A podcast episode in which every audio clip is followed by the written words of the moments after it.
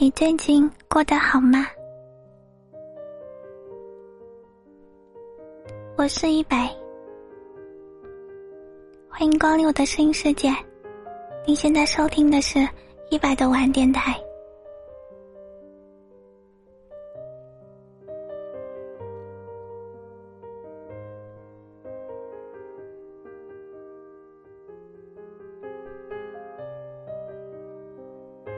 天晚上从一个大商场吃完饭出来，看见两个垂头丧气的男孩。他们坐在商场门口的户外台阶上，低着头，不停的搓着手，看不见他们的脸，只能看见他们不说话。在他们的跟前，是一个年纪大约二十五岁左右的女孩子。站在下面一点的台阶上，用很焦躁但只能很靠近才能听到的声音，噼里啪啦的讲着话。从女孩子的穿着看，应该是商场里某个店的员工，应该也是男孩子的小领导。此时此刻，正在为他们工作的时候的不争气，而恨铁不成钢。他们的身旁，是车水马龙、霓虹闪烁的东东三环马路。马路的那一边，林立着一座比一座高、一座比一座闪耀的高楼。那钢筋铁骨的样子，仿佛在冷冷的告诉你，这个城市有多现实，有多么不在乎你的伤心和眼泪。我从这城市小小的一幕里擦肩而过，心里小小的颤抖。这个城市里有多少怀揣梦想的孩子？又有多少在失败和屈辱中挣扎和哭泣的孩子？我猜想，那个女孩子一定会说：“你们要如何如何努力，才能有一天出人头地？”现在这样是不行的。我猜想，男孩子的心里一定有深深的不安与自责。那些对这个大城市所有有过的所有憧憬和幻想，本来就不知从何下手。那时那刻，可能都不知道该如何走下去了。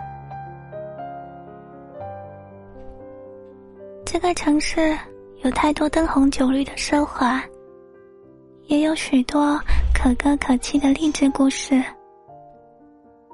可这一切也不是一夜能建成的。何况，是你我这样的穷的只剩下憧憬和梦想的普通青年。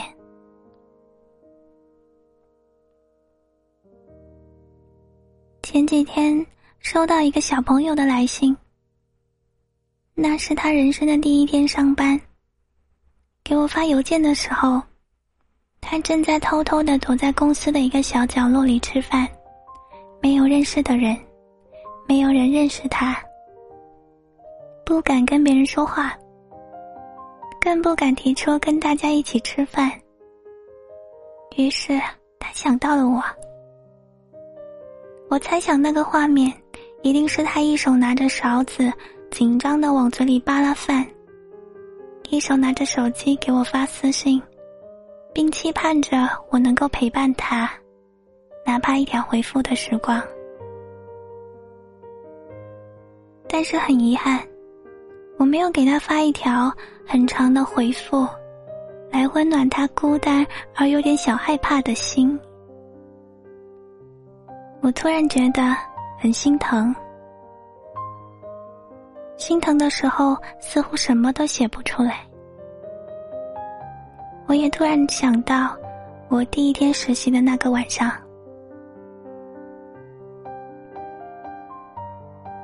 那是二零零七年，我第一次在一个五百强大公司实习的下班后的晚上。下班的时候，老板跟除了我的以外大家说。剩下的让实习生做吧。你们要不要跟我？你们要不要到我家一起去干超女？”然后他们就一起走了。那天晚上十点多的时候，我一个人站在三十六层的窗户跟前，窗外就是北京 CBD 中心区那好似电视里飞机航拍一般的夜景。可是没有人知道，一座很漂亮的写字楼里，还有一个小孩还没有吃饭，还在做倒霉的表格。隔壁的实习生跑过来问我：“你要吃东西吗？我妈妈中午给我带了菜团，你要不要吃？”我点点头，他就跑到了微波炉那里热了下，跑回来递给我。不是很好吃，只是个普通的菜团。我接过来一口一口吃掉。他就站在我对面，看着我笑。我当时就觉得，那个办公室里，我们两个特别同命相连的感觉，恨不得紧紧拥抱。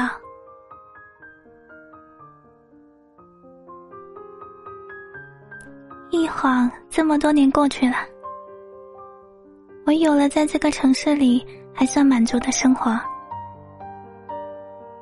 夜晚拉开窗帘，看对面楼里亮着的各种白灯光、黄灯光，总是会忍不住的去想：那每一个窗格子里，是否也住着一个经常要为自己鼓劲，才有力量坚持下去的年轻人？他是否也如过去的我一样，白天只谨小慎微的工作，晚上？用毫无安全感的婴儿睡姿睡觉，醒着的时候不断的给自己加油鼓劲，睡着的时候满脑子都是工作表格。想到这些，就觉得这个城市好孤立，又好孤独。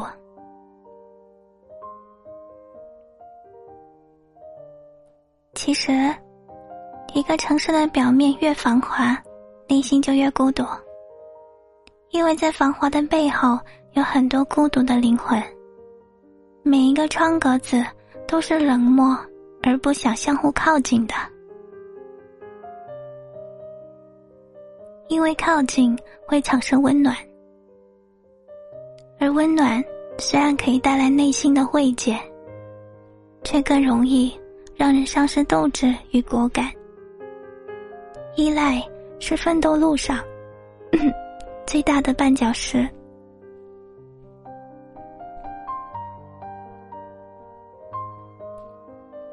这个城市有很多很厉害的人，我们的世界里也有很多仰慕与崇拜的人。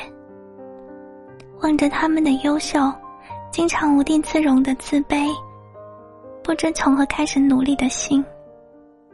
可以在夜晚的被子里大哭，可以在洗澡的时候让眼泪随水流一起落到地上。我们都会对未来害怕，我们都会对即将发生的改变感到恐慌，因为我们都知道即将失去什么，而不知道未来会得到什么。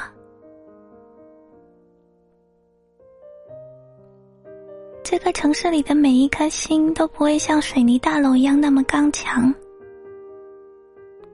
面对在这个城市里即将到来的每个清晨，我们都一样。只是幸好，我们还有一个晚上，可以用来疗伤。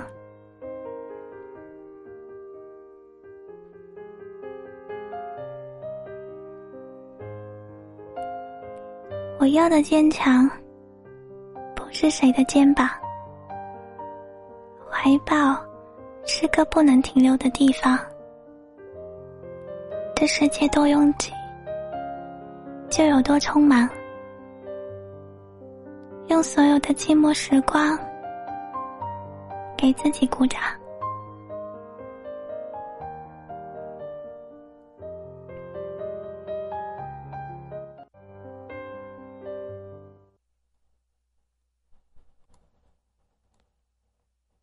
我要的坚强不是谁的肩膀怀抱是个不能停留的地方。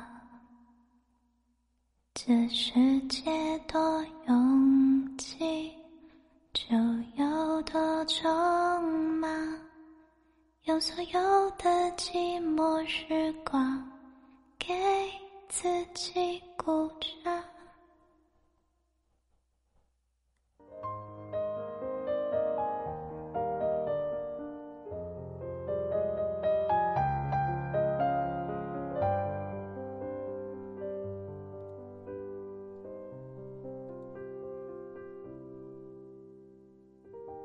对面的楼。又亮起了好多好多白色的、黄色的灯。每一个城市里，此时此刻孤单的灵魂与不安的心，给自己小小的加油，对自己说：有一天，我一定会很棒。